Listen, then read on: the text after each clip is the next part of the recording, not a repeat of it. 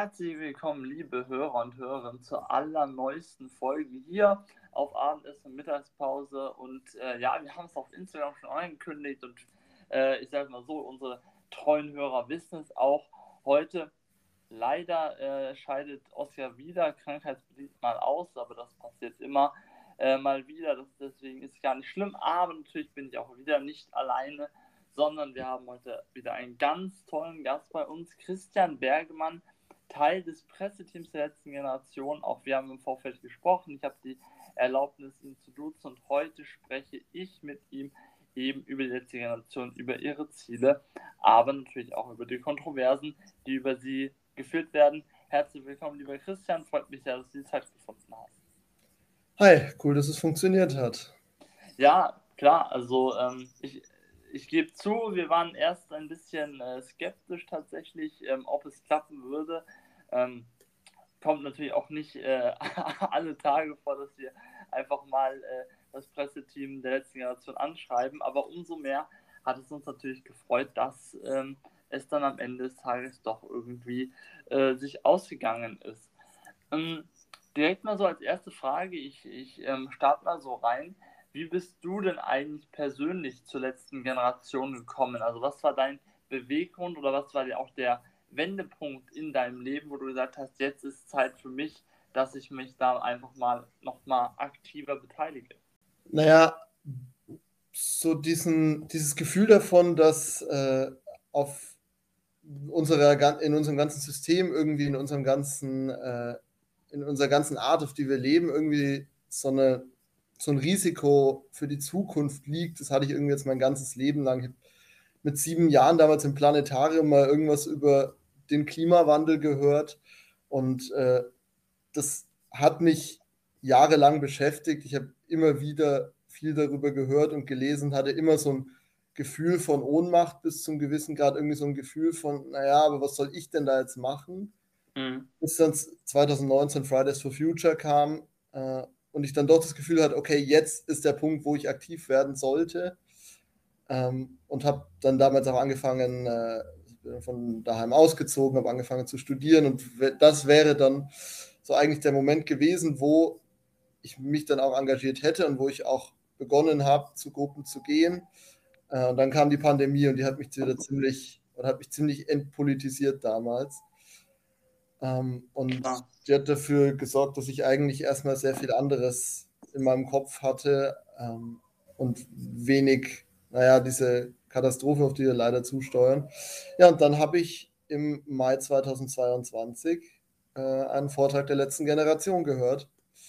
Ähm, und das hat mich damals wieder ziemlich politisiert. Ich habe damals erstmal noch gedacht, naja, gut, aber irgendwie, ich, also ich war sehr in diesem Denken von, man muss ja im System, in unserem parlamentarischen System alles machen. Ähm, und habe dann sehr lange oder zumindest mal ein paar Monate noch gebraucht, um ähm, für mich zu realisieren, dass da eben die Wege innerhalb des Systems schon beschritten sind. Mhm. Dass da schon alles versucht ist und dass es deswegen, naja, von außerhalb des Parlaments und äh, der Institutionen Druck braucht. Und dann war das der Moment, in dem ich ähm, ja, realisiert habe, dass ich da mitmachen sollte und dass das irgendwie eine Bewegung ist, die die Chance hat, was zu verändern. Mhm. So, meine Überzeugung. Alles klar. Ähm, deswegen jetzt auch mal so ein bisschen grundsätzlich gefragt. Ähm, ja, bist dann praktisch letzten Jahr zum Beitreten. Was sind denn so, kann man irgendwie drei bis fünf äh, Kernthemen der letzten Generation ähm, ja, herauskristallisieren oder gibt es nur ein Ziel? Also was praktisch, äh, als du letzten Jahr zum Beigetreten bist, ja, beziehungsweise mit ihr Aktionen äh, vollzogen hast, ähm, was waren praktisch oder was sind auch immer noch die Ziele der letzten Generation, wenn sie sich auf die ähm, Straße beispielsweise klebt? Also für was steht die letzte Generation praktisch auch ein? Ja, unser Ziel ist eigentlich eines. Wir wollen, dass die deutsche Bundesregierung ehrlich zu uns ist. Mhm. Klar kommuniziert, in welcher Notlage wir uns leider global befinden mhm. und was wir jetzt schaffen müssen. Und okay. das ist, das letztliche Ziel ist, Deutschland muss bis 2030 die Nutzung von fossilen Energien, also Erdöl, Gas und Kohle, beenden. Warum okay. fordern wir das? Weil das halt die physikalische Realität von uns verlangt. Und das meinen wir mit Ehrlichkeit. Wir müssen mhm. klar kommunizieren, dass die Realität wie folgt aussieht. Wir steuern auf 3 Grad Erderhitzung zu. Und das bedeutet, dass Zonen um den Äquator, die heute, in denen heute zwei bis drei Milliarden Menschen leben, dann unbewohnbar werden. Und diese mhm. Menschen dann sterben oder fliehen müssen. Und dann auch bei uns eine Katastrophe, ob nun Dürre oder Starkregen, die nächste jagt und wir dann nicht mehr genug Nahrung anbauen können. Das ist das, worauf wir gerade zurasen. Und dazu sagen die renommiertesten Klimaforscher, gerade so ein Hans-Joachim Schellenhuber hat das neulich erst wieder in einem, in einem Interview gesagt, drei Grad Erderwärmung bedeuten das Ende der menschlichen Zivilisation. Mhm. Und um das zu verhindern, sagt uns die Klimaforschung ganz deutlich, was wir tun müssen. Wir müssen aus fossilen Energien aussteigen und zusätzlich Treibhausgase auch wieder aus der Atmosphäre herausholen. Mhm. Dazu muss Deutschland als die viertgrößte Volkswirtschaft der Welt ihren angemessenen Beitrag leisten. Das heißt, wir müssen bis 2030 aufhören, Erdöl, Gas und Kohle zu nutzen. Und unser Ziel ist, dass die Regierung das ehrlich kommuniziert, diese Notwendigkeit und dass dafür dann eben auch ein Ausstiegsplan erarbeitet wird.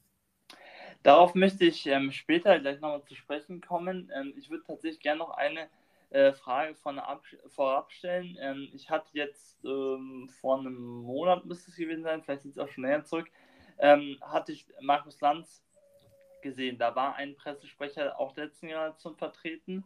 Die mhm. sprachen über Bürgerräte, beziehungsweise auch äh, Frau Hinrichs hatte mal eben äh, bei Hart aber fair, glaube ich, war es, ähm, auch das Tempolimit von 100 km/h als ähm, Hauptziel ausgegeben. Also praktisch die Generation fordert doch in einer gewissen Art und Weise doch relativ radikale Maßnahmen, insbesondere auch zum Beispiel ein bindender Bürgerrat ist ja auch, äh, ich sage mal, eigentlich mit unserem Demokratieverständnis kaum vereinbar. Ähm, deswegen mal so gefragt, diese Forderungen, sind das nur Vorschläge und eigentlich ähm, praktisch nur Ideen oder sind, die, oder sind diese Ziele, sage ich mal, auch wirklich ähm, äh, ausgegeben. Also angenommen, die Politik würde sagen, okay, wir legen jetzt ein, ein ähm, also legen jetzt einen Schalter um und dadurch sind wir dann äh, oder halten wir die Ziele ein.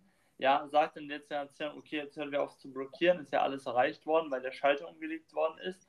Oder bleibt es dann dabei, dass gesagt worden ist, wir wollen weiterhin 100 km/h, wir wollen weiterhin einen Bürgerrat? Also praktisch, wann können auch wir oder wann kann die Gesellschaft davon ausgehen, dass die Straßenblockaden aufhören?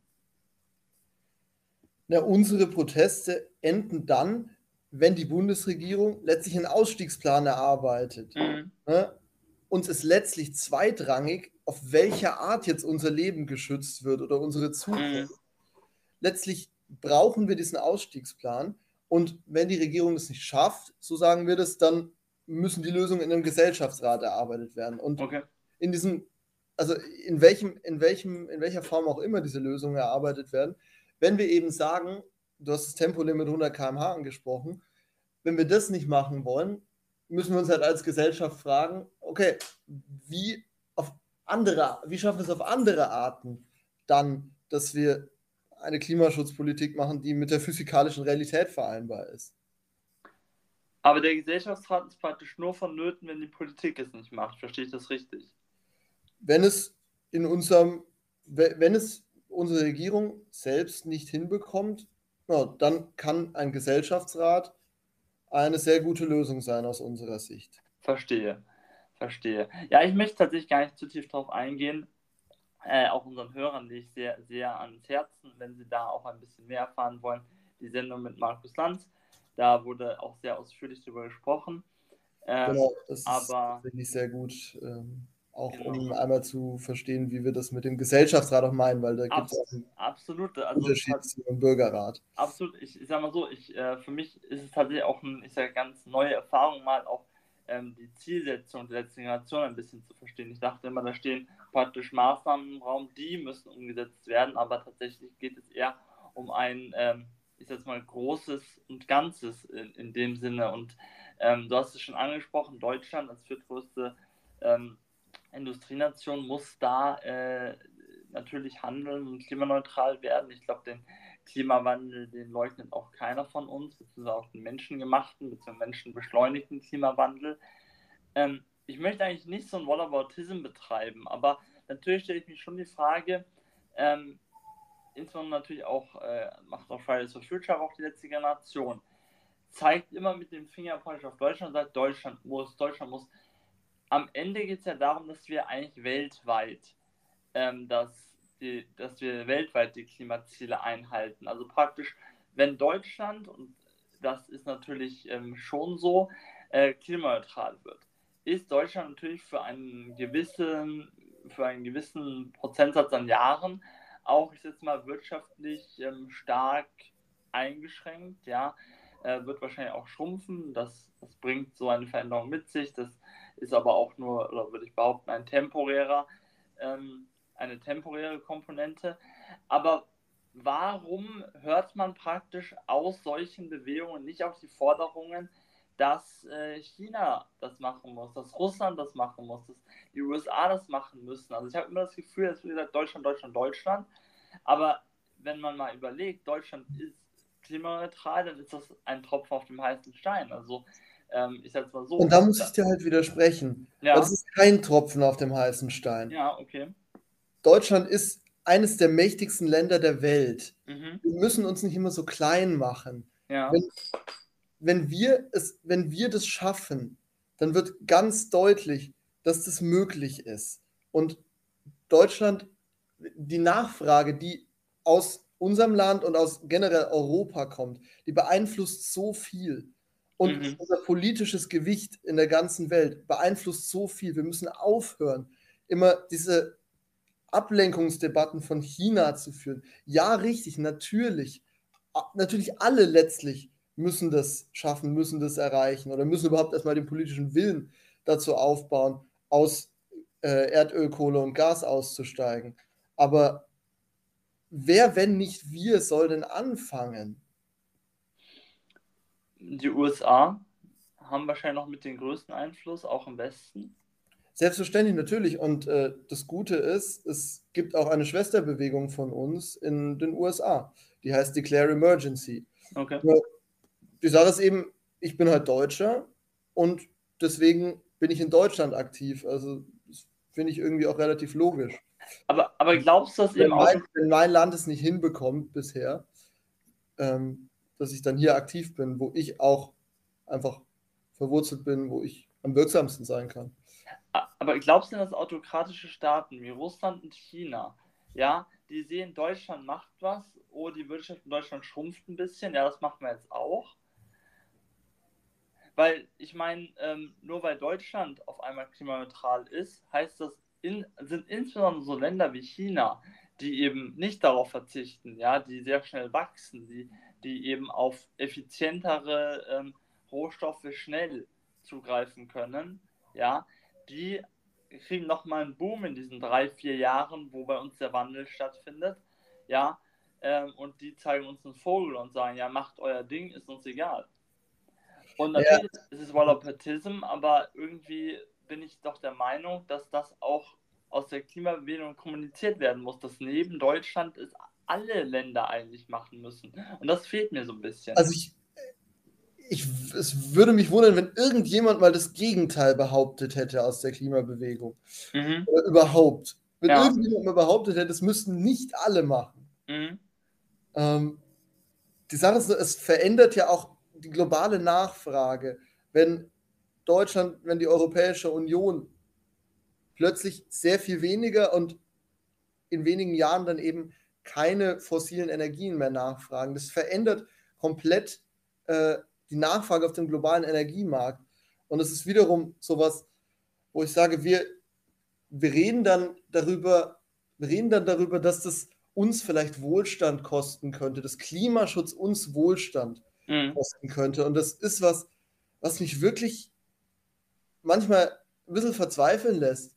Weil was uns Wohlstand kostet, ist die Klimakrise, ist dieser Kollaps, in dem wir reinrasen. Das kostet uns 100% dessen, was wir heute Wohlstand nennen. Mhm. mhm. und nicht Klimaschutz. Klimaschutz ist das, was unsere Lebensgrundlagen in der Zukunft irgendwie noch sichern kann. Ja, ja. Ja, äh, verstehe ich. Alles klar. Nee, an der Stelle danke ich dir bis hierhin auf jeden Fall auch schon mal für die Ausführungen. Es hat auf jeden Fall für mich auch, ähm, insbesondere im Bereich der letzten Generation, ihre Zielsetzung auf jeden Fall auch einen neuen, neuen Blick gegeben und natürlich auch ähm, jetzt mal ein grundsätzliches Verständnis, warum oder wie auf Ziele auch gepocht wird. Ich möchte äh, mal ein anderes Thema anschneiden. Du hast auch schon ein bisschen so angesprochen, du, dass du auch, oder das Fridays for Future dich mit politisiert hat. Mhm. Ähm, Auf jeden Fall. Und würde gerne mal, weil Fridays for Future demonstriert ja, würde gerne mal ähm, über die, ja, ein bisschen, da, ja, das, äh, eine juristische Einordnung über die letzte Generation mal praktisch stellen. Ich weiß auch, du hast ein bisschen Jura studiert. Äh, ein paar ja, weniger. Das war direkt nach dem Abi und äh, während der Pandemie, das war jetzt äh, keine heldenhafte Leistung. Nee, aber das, das, reicht, das reicht mir schon aus, um mit dir ein bisschen drüber zu sprechen.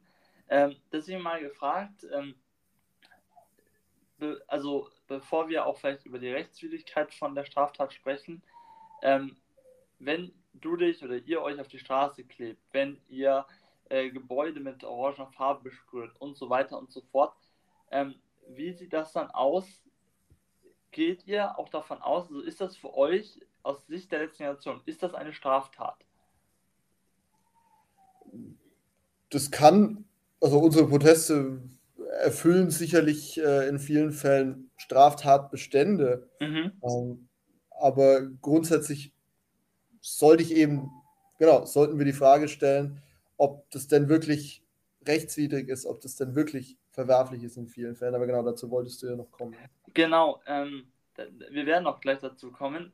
Mal anders gefragt, welche Straftatbestände sind denn aus der Sicht der letzten Generation gegeben? Also äh, viele sprechen immer über die Nötigung nach 42 StGB. Äh, viele sprechen auch über, ähm, über ähm, die, natürlich die Sachbeschädigung nach 303 StGB. Ähm, ich hätte mal gefragt, würdest du das auch so sehen, dass, dass der Tatbestand äh, wichtig der Nötigung ist nach 42 StGB, der eben praktisch durch, ich nenne es mal, Gewalt etwas erreicht. Würdest du sagen, da ist der, das, da, da ist der Straftatbestand gegeben? Also das ist was, das müssen Gerichte entscheiden. Ich mhm. weiß, ich kann dir jetzt nicht sagen, ob das wirklich juristisch als Gewalt bewertet werden sollte, äh, sich auf eine Straße zu setzen. Okay. Das ist eine juristische Frage und äh, das kann ich schwer einschätzen. Und das ist auch jetzt nicht das, wovon ich irgendwie weitere Ahnung habe. Mhm. Ja, ähm, genau, an der Stelle auch empfehle ich allen unseren Hörern auch nochmal unsere Folge aus Staffel 1, Was darf Protest? Da hatten wir ein bisschen ausführlicher darüber gesprochen. Und auch, wenn ihr Fragen natürlich zur juristischen Einordnung, beziehungsweise unsere juristische Einordnung habt, könnt ihr euch auch gerne Zeit, jederzeit über Kommentare oder auch DMs auf Instagram an uns wenden. Ähm, aber wir haben schon gehört, ja, die, die ähm, Möglichkeit, äh, vorlie vorlie die Möglichkeit, dass eine Straftat vorliegt, das äh, wird auch nicht ausgeschlossen von der letzten Generation. Aber es gibt eben einen ganz wichtigen Teil, eben auch in der strafrechtlichen Prüfung. Und das ist die Rechtswidrigkeit. Und es gibt auch im Strafgesetzbuch gewisse sogenannte rechtfertigende Gründe, und da äh, eben mal die Frage an dich, Christian, was sind rechtfertigende Gründe oder gibt es rechtfertigende Gründe, die die Straftaten der letzten Generation rechtfertigen? Fragezeichen. um, ähm, grundsätzlich berufen wir uns in den meisten Fällen eben auf einen rechtfertigenden Notstand in, mhm. vor Gericht. Um, ähm, das ist jetzt was, was bisher noch überhaupt nicht oder was in den seltensten Fällen irgendwie ähm, angenommen wurde. Aber ähm, ja, ich kann mal, mal kurz ein bisschen erklären, wie wir das meinen. Wir stehen ja zu unseren Protesten, stehen dann auch vor Gericht. Ich bin auch schon selber vor Gericht gestanden und da wollen wir eben die Gerichte mit der Frage konfrontieren, ob jetzt Aktionen, ob jetzt Proteste des zivilen Ungehorsams nicht vielleicht gerechtfertigt sind.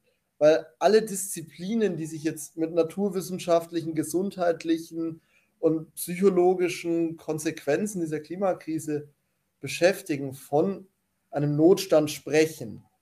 Mhm. Und wir konfrontieren die Gerichte mit der Frage, ob sie dieser Ansicht, die in der Wissenschaft Konsens ist, nicht eigentlich auch folgen sollten. Ja.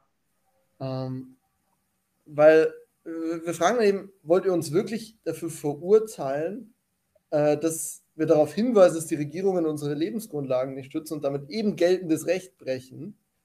Da beziehen wir uns auf Artikel 20a des Grundgesetzes, auf das Urteil des Bundesverfassungsgerichts zum Klimaschutz, zum fehlenden Klimaschutz der Bundesregierung von 2021. Wir beziehen uns natürlich auf das Pariser Klimaschutzabkommen, was geltendes Recht ist, was Völkerrecht ist, was von allen Parteien damals im Deutschen Bundestag äh, angenommen wurde.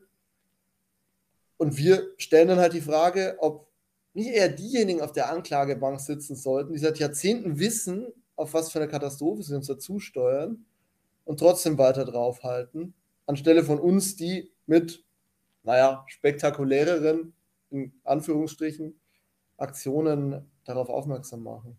Hm. Ich, ich, äh, ich sehe es. Ähm, jetzt stellt mich natürlich, aber, oder stelle ich mir immer die Frage, dass natürlich auch besondere im Bereich Notstand, dass das ja doch, äh, also ist ein juristisch umstrittenes Thema, aber dass es doch genug ähm, Argumentationen, auch, auch ähm, Rechtsprofessoren gibt, die ein, in ihrer Prüfung einen Klimanotstand äh, verneinen.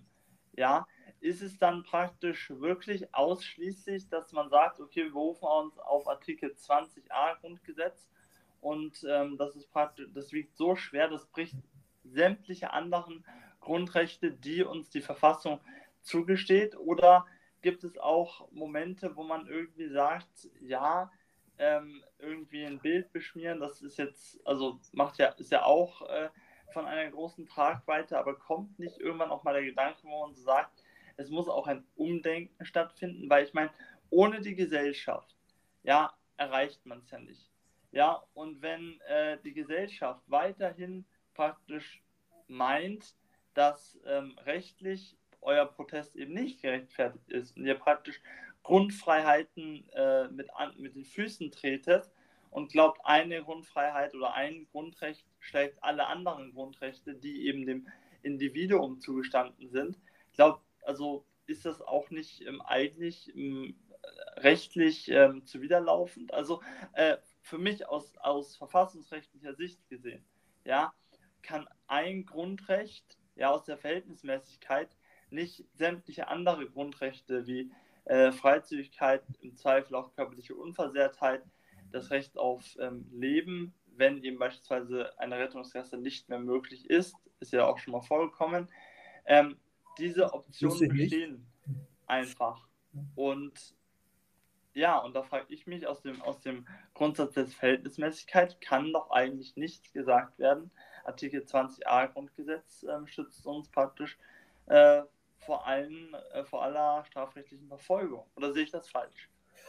Wir sagen nicht, dass Artikel 20a des Grundgesetzes jede strafrechtliche Verfolgung aussetzen sollte. Mhm. Es gibt eben Proteste des zivilen Ungehorsams, eben zum Beispiel Straßenblockaden, die sind ein völlig gängiges Mittel okay. in, in unserer Protestkultur und nicht nur in unserem Land. Und ob nicht gewisse Formen des zivilen Ungehorsams zumindest nicht strafbar sein sollten, diese Frage stellen wir uns eben. Dazu nehmen wir dann eben den Notstand, einerseits kann man eben den Notstandsparagraphen dazu nehmen ähm, und laden dann eben erstmal KlimaforscherInnen, äh, die quasi die, die objektive, ja, den, den, das objektive Vorhandensein dieses Notstands darlegen sollen. Und dann laden wir eben auch Protestforscher, die zeigen, dass ziviler Ungehorsam, ziviler Widerstand, so nennen wir das dann, wenn man das dauerhaft macht, in der Vergangenheit eben zu den größten gesellschaftlichen Veränderungen und zu den größten Freiheiten auch geführt haben, die wir heute genießen. Mhm. Und damit eben gewisse Formen des Regelbruchs zumindest nicht strafbar sein sollten. Das sind die Fragen, das ist eben diese Frage, die wir stellen, wenn wir uns im Gerichtssaal auf Paragraph 34 des Strafgesetzbuchs auf den rechtfertigenden Notstand berufen. Alles klar. Ja, vielen Dank auch ähm, hier, ähm, dass du dich äh, natürlich auch bereit erklärt hast, hier der, der, sich der juristischen ähm, der Auseinandersetzung mal so ein bisschen ähm, zu stellen. Äh, ich möchte tatsächlich auch später nochmal, abgesehen vom juristischen ähm, Standpunkt, kurz auf äh, eure Aktion, auch Straßenblockaden zu sprechen kommen. Ähm, wie gesagt, ja. auch kann ich jedem sehr empfehlen. Ähm, gibt es auch sehr viele Artikel im Internet, äh, da gibt es die verschiedensten juristischen Einschätzungen, kann ich jedem mal empfehlen, sich praktisch auch damit ein bisschen auseinanderzusetzen. Und auch jedem Jurist, auch jedem Erstsemester Juriststudenten, dass er sich doch mal auch zu Hause hinsetzt und das mal ähm, durchprüft. Ich sage mal so, da äh, kann man dann auch sehr gut sich aus juristischer Sicht eine eigene Meinung zur äh, letzten Generation eben auch bilden. Und es gibt teilweise eben ja auch ähm, ja, öffentliche Gerichtsverhandlungen, auch mit der letzten Generation teilweise. Ähm, auch sehr spannend, kann ich auch sehr empfehlen. Ja, in Berlin jeden Tag. Genau. Hier, der Christian gibt es an euch weiter. Äh, wenn ihr mal in Berlin seid, auch sehr empfehlenswert, auch da mal vorbeizuschauen. Ähm, auf jeden Fall auch hochinteressant. Ich ähm, würde gerne mal ein bisschen äh, tiefer auch in die letzte Generation in ihrer äh, Funktion, in ihrer Form ein bisschen einsteigen wollen. Und ähm, deswegen mal als Frage, wir hatten im Vorfeld, ähm, kann ich ja auch erzählen, hatten wir mal gesprochen, da meintest du, die letzte Generation ist eigentlich in der Form keine Vereinigung, beziehungsweise hat in der Form keine Mitglieder. Kannst du das für mich ein bisschen äh, präzisieren, was du damit meinst? Das war für mich so ein bisschen überraschend. Für mich war die letzte Generation eben so ein, ähm, ich mal, geheimer konspirativer Club. Aber das habe ich äh, wohl falsch gesehen. naja, also ich finde es immer ein bisschen komisch, von äh, Mitgliedern zu sprechen, wenn wir halt kein Verein sind. Die mhm. letzte Generation hat ja keine Rechtsform oder so. Das ist eben eine Gruppe, eine soziale Bewegung. Ähm, und es ist sicherlich auch kein konspirativer Kreis. Ähm, es ist tatsächlich sehr einfach, äh, bei uns auch reinzukommen. Und es gibt Vorträge, es gibt äh, Trainings, die wir anbieten, in denen wir eben erklären, wie, wie unsere Proteste funktionieren, wie ähm, ja, unsere ganze Arbeit läuft. Und äh, es, es, gibt, es gibt AGs, es gibt äh, zu, in allen möglichen Bereichen Unterstützung für die Menschen, die auf die Straße gehen, aber es wird auch ganz viel, es gibt Logistik, es gibt, äh, es gibt äh, Menschen, die sich um die Finanzen der letzten Generation mhm. kümmern. Also es ist, ich weiß gar nicht, als was man das bezeichnet, aber wir haben ja eben keine bestimmte Rechtsform oder so ja. als Gruppe. Die, die letzte Generation als rechtlichen Begriff gibt es ja nicht. Das ist ja. einfach, äh, genau. Also seid ihr praktisch nur ein, ein, ein Name für Leute, die dann zusammenkommen und, und ein, ein Ziel verfolgen. Verstehe ich das richtig? Ihr seid eher so eine, ich nenne es mal Zweckgemeinschaft. Naja, natürlich, wir sind eine Gemeinschaft, die äh, dafür kämpft, dass wir alle noch irgendwie eine Zukunft haben, genau. Mhm. Ja. Okay, alles klar. Ähm, ja, genau. Auch äh, äh, von meiner Seite kann ich kurz dazugeben, das ist absolut richtig. Die letzte Generation hat in ihrer Form natürlich absolut keine, keine Rechtsform, ist eben auch kein eingetragener Verein oder ähnliches. Und deswegen ist es natürlich auch immer ähm, fraglich, wenn argumentiert wird, ja, ähm, die letzte Generation ist oder bildet möglicherweise eine strafrechtliche Vereinigung, weil eben jetzt die Generation argumentiert, keine Vereinigung zu sein und es ist auch schwer. Kriminelle Vereinigung meinst du? Bitte? Du meinst die kriminelle Vereinigung? Äh, ja, sorry, ich ja. strafrechtliche mhm. Vereinigung, glaube ich. Ähm, danke für, für die Korrektur. Genau, ich meine ja. die kriminelle Vereinigung. Und das ist natürlich, da liegt die Beweisführung und die Beweislast bei der Staatsanwaltschaft eben nachzuweisen, dass es sich bei der Generation in ihrer Form um eine Vereinigung auch im rechtlichen. Weniger noch, genau, also uns geht es noch weniger darum und halt viel mehr, äh, beziehungsweise viel mehr um dieses, wir werden da als kriminell dargestellt, als kriminell, mhm. was ja wirklich ein sehr harter Vorwurf ist dafür, dass wir Straßen blockieren und Farbe auf Gebäude sprühen. Mhm. Dafür Klar. werden wir als kriminell oder dafür wird gegen uns ermittelt, wir werden kriminell, während gleichzeitig, wenn gleichzeitig Unternehmen Ölbohrungen, neue Ölbohrungen starten und damit unser aller zu konkret in, in Zukunft und auch schon jetzt für Tod auf der ganzen Welt sorgen und die nicht als kriminelle Vereinigung bezeichnet werden und gegen die nicht als kriminelle Vereinigung ermittelt wird. Das ist diese absolut, dieses so offensichtliche Unrecht, das wir halt auch darstellen als Bewegung. Mhm. Mal ähm, gefragt, wenn ihr euch auf die Straße klebt, ich meine, es gibt inzwischen auch wirklich genug äh, Videos auch von Straftaten, die gegen die letzte Generation auch begangen werden.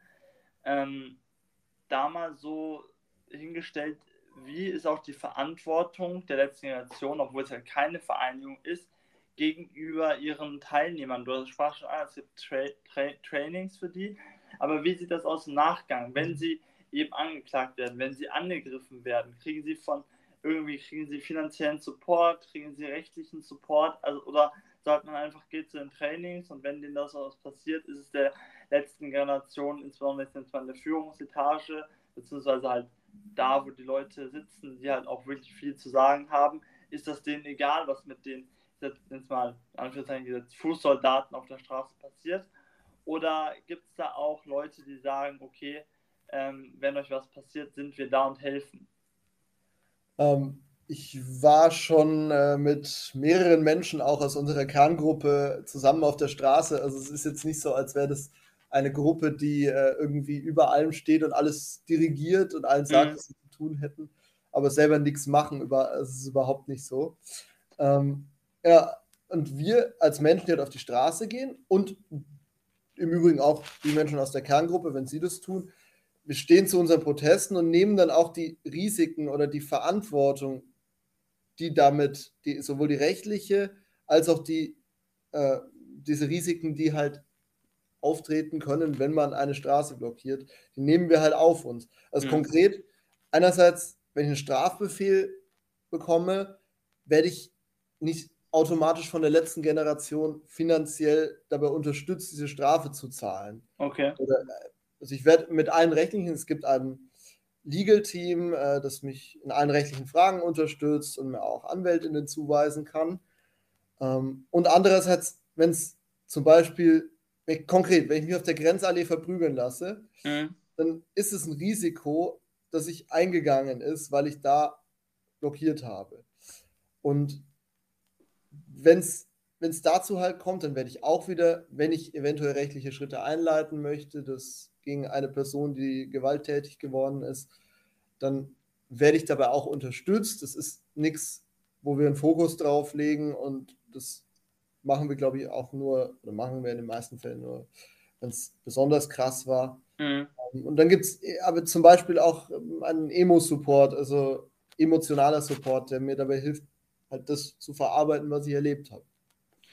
Mal so als Frage, ich sage mal so, es, es gibt ja auch den, ähm, ich glaube, das heißt Schmerzgriff von der Polizei, wenn es mich jetzt nicht alles täuscht, wo ja. das Handgelenk sehr weit runtergedrückt wird. Ich hatte Gott sei Dank äh, noch, oder musste diese Erfahrung Gott sei Dank noch nie machen. Ich glaube, das ist schon relativ schmerzhaft.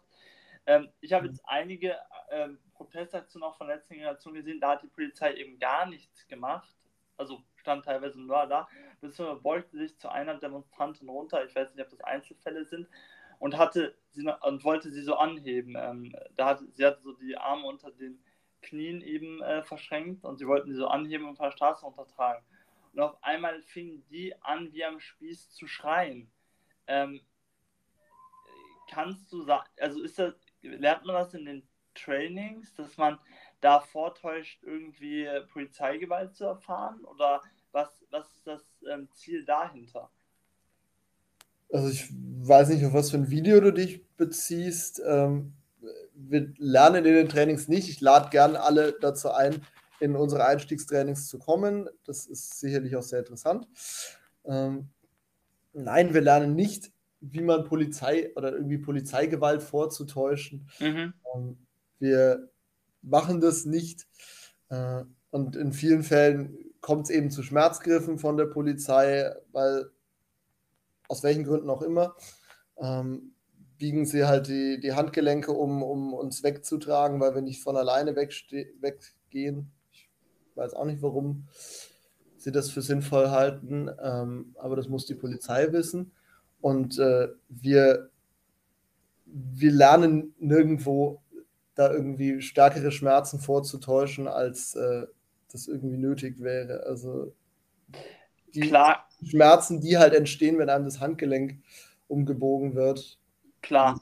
sind logisch, glaube ich. Klar, in dem Fall, ähm, also beziehungsweise wenn es zum Schmerz kommt, glaube ich auch, dann sind die Schmerzen auch natürlich real. Davon ist auf jeden Fall auszugehen.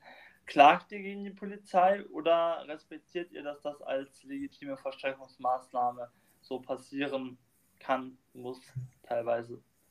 Oder geht ihr da auch strafrechtlich oder ja, dienstrechtlich gegen die Polizei vor?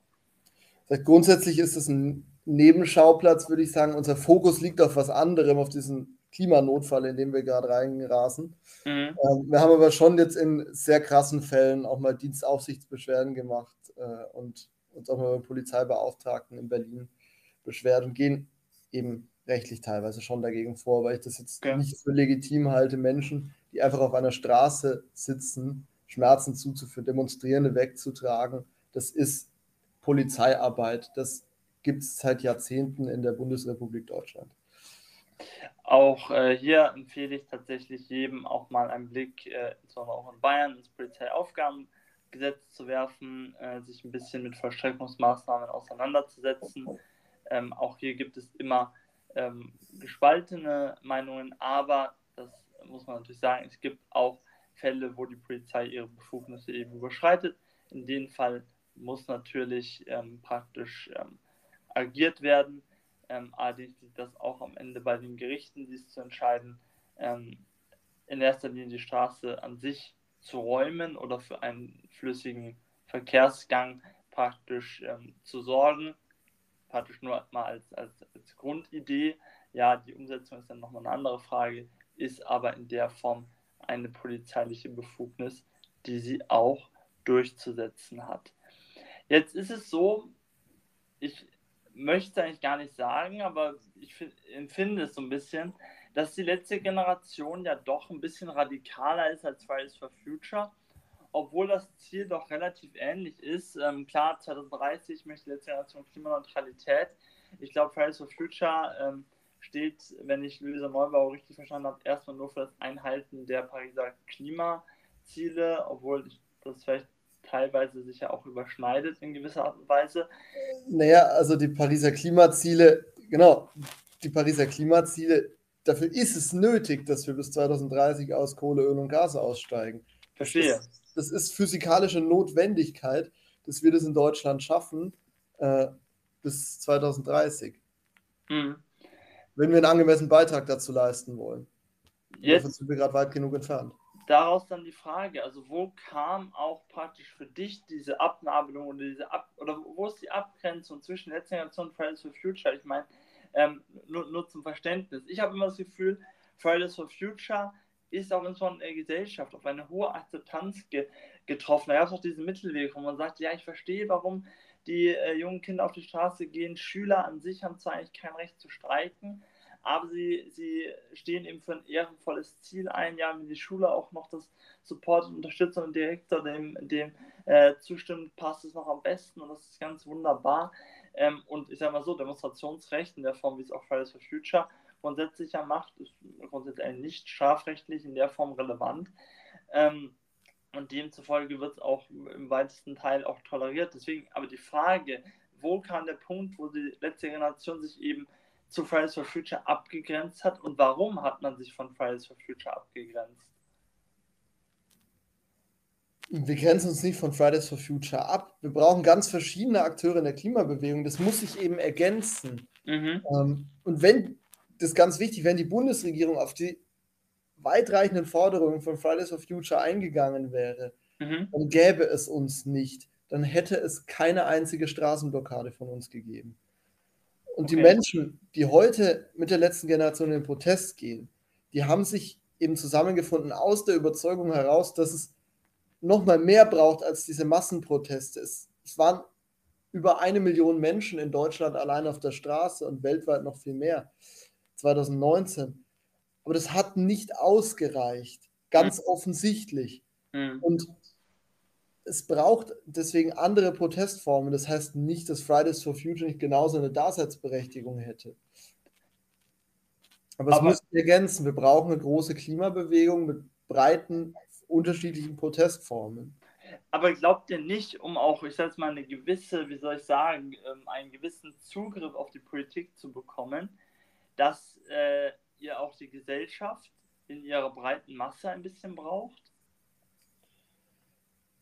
Das ist jetzt so die Sache. Uns wird immer vorgehalten, ja, aber Leute lehnen doch eure Protestformen ab. Ja. Die Sache ist, es geht uns nicht darum, dass wir beliebt sind. Und das ist tatsächlich auch gar nicht entscheidend. Das zeigt uns die Protestforschung, das zeigt uns der Blick in die Geschichte von zivilem Widerstand. Ist überhaupt nicht entscheidend für den Erfolg einer Bewegung oder von deren Forderungen eben, dass Menschen deren Proteste gut finden. Worum es geht, ist, dass wenn Schlaglicht auf, so, auf diese bestehende Ungerechtigkeit werfen, das hat so funktioniert, zum Beispiel in Indien, wo Menschen ihre Unabhängigkeit durchgesetzt haben. Das hat in den USA funktioniert, wo Menschen, wo schwarze Menschen, wo People of Color Bürgerrechte erreicht haben. Die haben, die Menschen um Martin Luther King damals, die haben auch zum Beispiel Straßen blockiert. Die haben Sit-ins gemacht, also die haben ähm, in Geschäften eben, in die sie eigentlich nicht rein durften, gestört. Sie haben den Alltag gestört. Sie haben in Massen protestiert und auch denen wurde damals vorgeworfen, naja, ihr bringt doch Menschen nur gegen euch auf. Und mhm. damals hat dann Martin Luther King, der übrigens auch deutlich mehr gemacht hat in seinem Leben, als einmal I have a dream zu sagen und dann wurde die Segregation abgeschafft, auch aus dem Gefängnis, er war selber mal im Gefängnis, einen Brief geschrieben, in dem er begründet hat, warum es direkte Aktion braucht warum es nicht reicht, dass Menschen einen gut finden oder dass Menschen die eigenen Ziele irgendwie abstrakt, ja, schon unterstützenswert finden.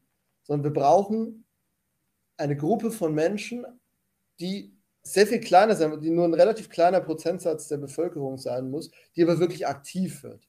Und die versuchen wir zu erreichen.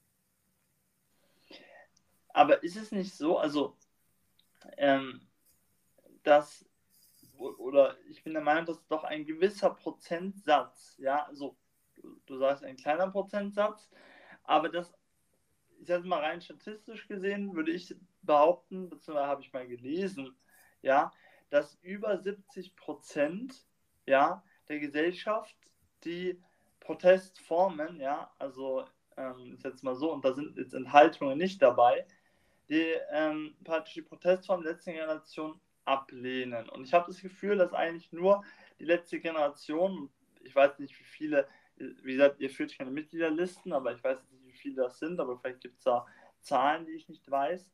Aber ähm, ist, also du sagst eine, eine kleine Menschengruppe. Wie hoch oder gibt es für euch einen Prozentsatz, wo ihr sagt, so hoch muss es sein? Oder sagt ihr auch fünf Leute würden noch ausreichen? Nein, fünf Leute reichen natürlich nicht aus. Ähm, was wissenschaftlich, was äh, Protestforschung ergeben hat, wissenschaftliche Erkenntnisse, sind, dass in der Geschichte des zivilen Widerstands alle Protestbewegungen, die 3,5 Prozent der Bevölkerung aktiv auf ihrer Seite hatten, ihre hm. Ziele hm. innerhalb eines Jahres erreicht haben. Und viele haben es mit deutlich weniger geschafft. Okay. Das heißt, es geht uns nicht darum, selber bei der breiten Masse der Bevölkerung Verständnis für unsere Protestformen zu erreichen, sondern es geht uns darum, Druck zu machen. Und das ist was anderes. Es ist das Auflehnen von Menschen, die ein Unrecht einfach nicht mehr akzeptieren können. Und das ist was anderes, als zu sagen, ich möchte möglichst breite Bevölkerungsschichten auf meine Seite bringen. Ähm, ich möchte irgendwie Mehrheiten schaffen. Das wäre dann vielleicht eher die Rolle von Fridays for Future. Deswegen sage ich, es braucht eine Klimabewegung mit ganz unterschiedlichen äh, Gruppen und eben auch mit so einer, in der in Sozialwissenschaften nennt man das zum Teil so radikale Flanke, ähm, die eben zu, naja, schärferen, zu äh, aufsehenerregenderen Protestformen greift. Das kann tatsächlich anderen Gruppen oder anderen Bewegungen, ebenso Massenbewegungen, wie das Fridays for Future schon mal gewesen ist, helfen. An Universitäten und ja, werden junge Leute ausgebildet, auch im Bereich der Klimaforschung, auch im Bereich, ich sag jetzt mal, ähm, ja, erneuerbare Energien äh, effizienter zu gestalten, ihre Gewinnung effizienter zu gestalten. Ihr besprüht diese Bildungseinrichtungen mit Farbe. Ja, ähm, ich habe selber die Bilder gesehen aus Würzburg und aus Passau. Ich habe mich immer gefragt, wo ist da auch praktisch der Sinn? Also wie sehr interessiert ist jetzt Olaf Scholz, ja, äh, dass ihr die Universität Würzburg mit Farbe besprüht habt? Oder ist ihm das nicht eigentlich total egal?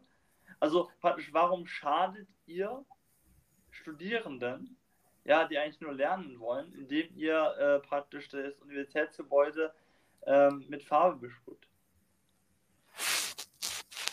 Diese Protestaktionen an Universitäten, die waren halt das Zeichen an die Studierenden, Leute, der Weltklimarat sagt uns, wir müssen es in diesem Jahrzehnt global schaffen, die Emissionen radikal zu senken.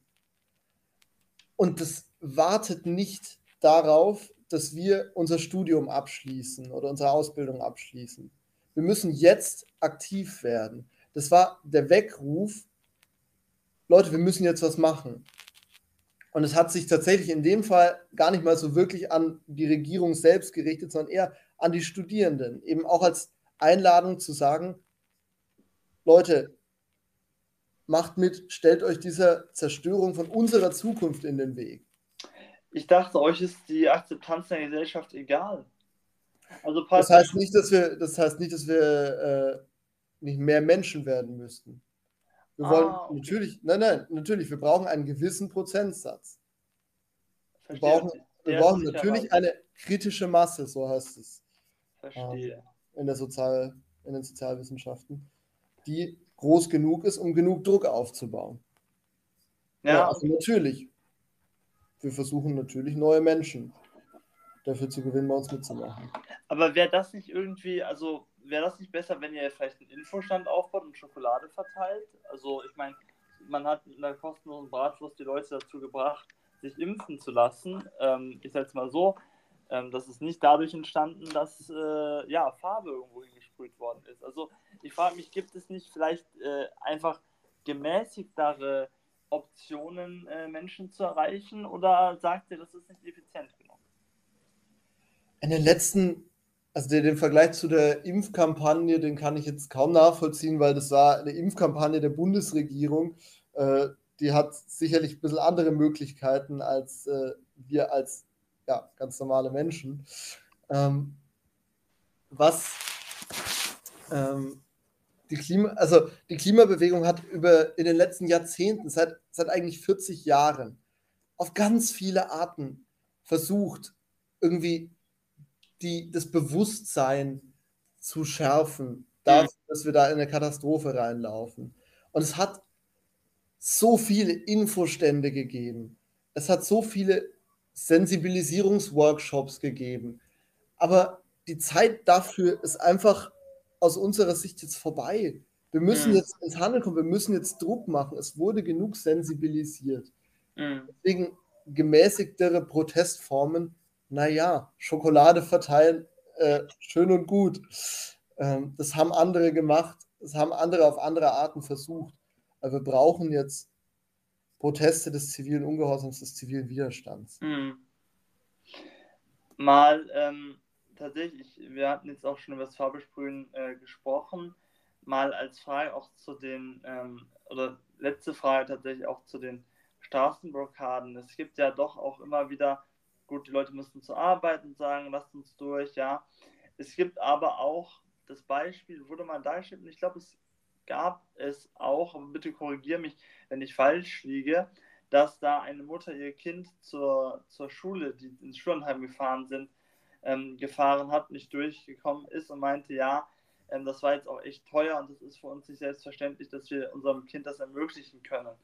Und ähm, deswegen mal als Frage, könnte letzte Generation nicht auch einfach aus sozialer Sicht, ja, einen gewissen, in gewissen Ausnahmesituationen, ich sage jetzt mal so, ich muss zur Arbeit, würde ich jetzt eben, äh, oder aus Sicht der letzten Generation würde ich jetzt nicht gelten lassen, weil dann müsstet ihr jeden Einzelnen durchlassen.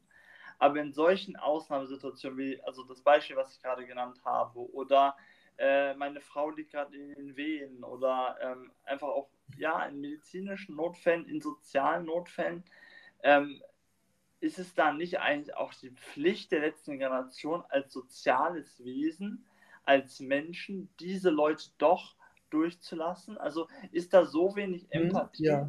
in der letzten Generation, dass man sagt, wir, also verzeihen mir die Ausdruck, aber wir scheißen echt auf alles? Na, natürlich nicht. Ähm, wenn es medizinische Notfälle gibt, wenn das Leben von Menschen bedroht ist oder wenn, wenn Menschen ins Krankenhaus müssen und uns das sagen, dann machen wir auch die Rettungsgasse bei Straßenblockaden lieber einmal zu häufig auf und lassen uns einmal verarschen, als äh, das einmal zu wenig zu machen. Natürlich lassen wir Menschen durch. Ähm, und natürlich sind wir, sitzen wir da nicht einfach passiv, wenn Menschen uns sagen, dass sie gerade ins Krankenhaus müssen. Ähm, nur wenn wir letztlich, wenn wir letztlich alle durchlassen, die irgendeinen Grund haben, die aus für die es aus irgendeinem Grund gerade blöd ist, Teil eines Staus zu sein, ähm, dann haben wir am Ende, dann, dann können wir am Ende alle irgendwie durchlassen. Und das ist irgendwie dann auch nicht der Sinn des Ganzen. Ich meine, man muss sich auch mal vor Augen führen. Unser ganzes Verkehrssystem ist so sehr auf Autos basiert, dass es dauerhaft, es kommt jeden Tag in ganz, im ganzen Land zu Staus und mhm. deutlich längeren Staus als die, die wir irgendwie verursacht haben in den letzten anderthalb Jahren. Ein Bruchteil davon kommt von uns. Und dauerhaft dieses Schreckensszenario davon aufzustellen, wenn dass Menschen eben nicht zur Arbeit kommen und dass Menschen irgendwie, dass es zu sozialen Notfällen kommt, weil Menschen gerade mal nicht mit dem Auto fahren können. Äh, das ist doch eine sehr dramatische Darstellung. Und ja, ich kann das verstehen. Äh, meine Familie wir haben auch mal Zeiten gehabt, in denen es darum ging, ob meine Mutter zur Arbeit kommt, ob sie also die nur dann bezahlt wurde, wenn sie es tatsächlich auch zur Arbeit geschafft hat. Mhm. Und es war richtig beschissen, wenn sie es nicht geschafft hat. Und trotzdem sehe ich diese Proteste, diesen Druck, den wir jetzt auf, diese, auf unsere Regierung ausüben müssen, damit wir in Zukunft überhaupt noch davon reden können, dass Menschen zu Schulfreizeiten können, dass, Men dass Menschen auf die Arbeit können, um Geld zu verdienen, um sich in Zukunft zu erarbeiten. Nochmal, wir reden darüber, dass wir in 30 Jahren nicht mehr genug zu essen haben. Und da sind doch Straßenblockaden oder Farbe auf Gebäuden ein super mildes Mittel, um auch nur annähernd darzustellen, in was für eine Katastrophe wir da gerade rasen. Mhm. Alles klar. Nee, ähm, auf jeden Fall. Ähm, auch das äh, hatte ich ja auch eingangs gesagt. Auch unser Podcast ähm, leugnet den Klimawandel auf keinen Fall. Ähm, wir sehen vielleicht die eine oder andere Protestaktion ein bisschen anders oder sehen vielleicht den Das Weg ist auch komplett anders. legitim, dass man unsere Protestaktionen nicht irgendwie nicht sinnvoll, nicht zielführend findet. Das ist völlig in Ordnung. Mhm. Es, geht, es geht uns darum, wie gesagt, auch nicht. Es geht uns darum, Leute, werdet aktiv. Macht, übt Druck aus auf diese Regierung. Weil, und das ist objektiv feststellbar, sie verheizt gerade unsere Zukunft. Mhm. Und dagegen müssen wir uns wehren. Ja, ja. Ja, nee, also ich, ähm, also das, das möchte ich auf jeden Fall sagen. Ich sehe auf jeden Fall den Punkt ja, ähm, wie gesagt, sehe halt einfach irgendwie vielleicht den, den Weg der politischen Partizipation einfach anders, aber hast du auch gesagt, dass du das praktisch ähm, absolut verstehen kannst. Ich denke mir nur, wenn du sagst, ja, Leute werden, werden aktiv, die Leute werden natürlich nur aktiv in Form von Aktionen, die auch für sie irgendwie ähm, wie soll ich sagen, vertretbar sind. Und wenn natürlich der Großteil der Bevölkerung sagt, Straßenblockaden sind nicht vertretbar, ist es natürlich immer die Frage, ob man die Form des Aktivwerdens, wie es die letzte Generation ja, kann man sagen, propagandiert, eher durchführt, würde ich es nennen. Ähm, natürlich, dass da irgendwie die Mehrheit vielleicht ausbleibt. Eine andere, wie gesagt, die Mehrheiten für unsere Protestformen, äh, die versuchen wir nicht zu erreichen und das ist auch überhaupt nicht möglich bei zivilem Ungehorsam. Das haben auch andere Bewegungen, die aber Erfolg hatten mit ihren Forderungen, auch überhaupt nicht geschafft und auch überhaupt nicht angestrebt. Mhm. Um, was es als sicherlich für sehr viele Menschen vertretbare Protestform gibt, sind Massenbesetzungen. Da machen wir zum Beispiel wieder eine in Berlin am 2., nein, am 3. Februar. Ähm, und dazu kann ich alle Menschen, die irgendwie damit sympathisieren, dass wir vielleicht eine Zukunft haben, äh, gerne zu einladen. Alles klar. Ähm, ja, Christian, zeitlich neigen wir uns dann so auch schon ähm, zum Ende mit der Aufnahme. Ich bedanke mich schon mal im Voraus, dass du dich hier den äh, Fragen gestellt hast. Das war auf jeden Fall sehr äh, interessant auf jeden Fall und auch mal, also mal einen Blick auch äh, von der letzten Generation auf die letzte Generation ihre Aktion zu bekommen und nicht immer noch von außen ähm, drüber sprechen zu müssen. Ich würde tatsächlich an dich jetzt nochmal übergeben für deine Schlussworte und wir beenden auch auf den Songtipp, der, äh, unsere Folge mit dem Songtipp der Woche und auch den würde ich dir gerne überlassen. Deswegen jetzt nochmal dein, dein, äh, ja, deine Zeit, ein paar Schlussworte an unsere Hörer zu richten und dann noch deinen Songtipp der Woche kannst du auch sehr gerne, sofern du einen hast, äh, weitergeben. Er hatte mich im Vorhinein auch gefragt, äh, ja, was sollen Menschen tun, was sollen gerade junge Menschen tun, wenn sie politisch aktiv werden sollen? Das Wichtige aus meiner Sicht ist, sich nicht von irgendwelchen einzelnen Sachen, von irgendwelchen Kleinigkeiten, von irgendwelchen einzelnen Punkten, die einen vielleicht, äh, die einem vielleicht sauer aufstoßen, abschrecken zu lassen. Es gibt, ich habe häufig in Vorträgen der letzten Generation Menschen, die sagen, naja, ich finde die Protestformen nicht gut und die das dann so ein bisschen, dazu habe ich am Anfang auch mal tendiert, dass sie dann als Ausrede nehmen, dann doch nicht aktiv zu werden. Leute, werdet aktiv, wo auch immer. Wir brauchen Menschen, die sich, die für unsere Zukunft einstehen, die dafür einstehen, dass wir als Gesellschaft, als Zivilisation noch eine Zukunft haben. Ähm, ja, und als Songtipp der Woche ja, ich war in letzter Zeit häufiger in Italien. Ähm, Gibt es einen Sänger, der gerade in Italien unfassbar erfolgreich ist. Der heißt Blanco. Ja, der geht irgendwie, ja, den finde ich irgendwie deswegen faszinierend, weil er aus allen Genres rausfällt. Also den kannst du gar nicht so richtig einsortieren. Der wurde irgendwie mal teilweise in Rap kategorisiert, teilweise aber auch in Punk. Ähm, ja, es stimmt aber, trifft aber alles nicht so richtig zu. Ähm, und das ist äh, ein Künstler, der in anderen Ländern, glaube ich, relativ unbekannt ist bisher, aber in Italien ein Riesenerfolg. Ja. Alles klar. Seit 2021. Dann bedanke ich mich an der Stelle nochmal recht herzlich, dass du ähm, gekommen bist. Ähm, mir hat es auch wieder unglaublich viel Spaß gemacht. Äh, Muss ich da sein können. Ja, klar. Liebe Hörer und Hörerinnen, auch äh, ich verabschiede mich von euch. Äh, ich hoffe, ja, wir, ich, ihr hört uns und wir hören uns nächsten Dienstag. Bis dann, alles Gute und gute Nacht.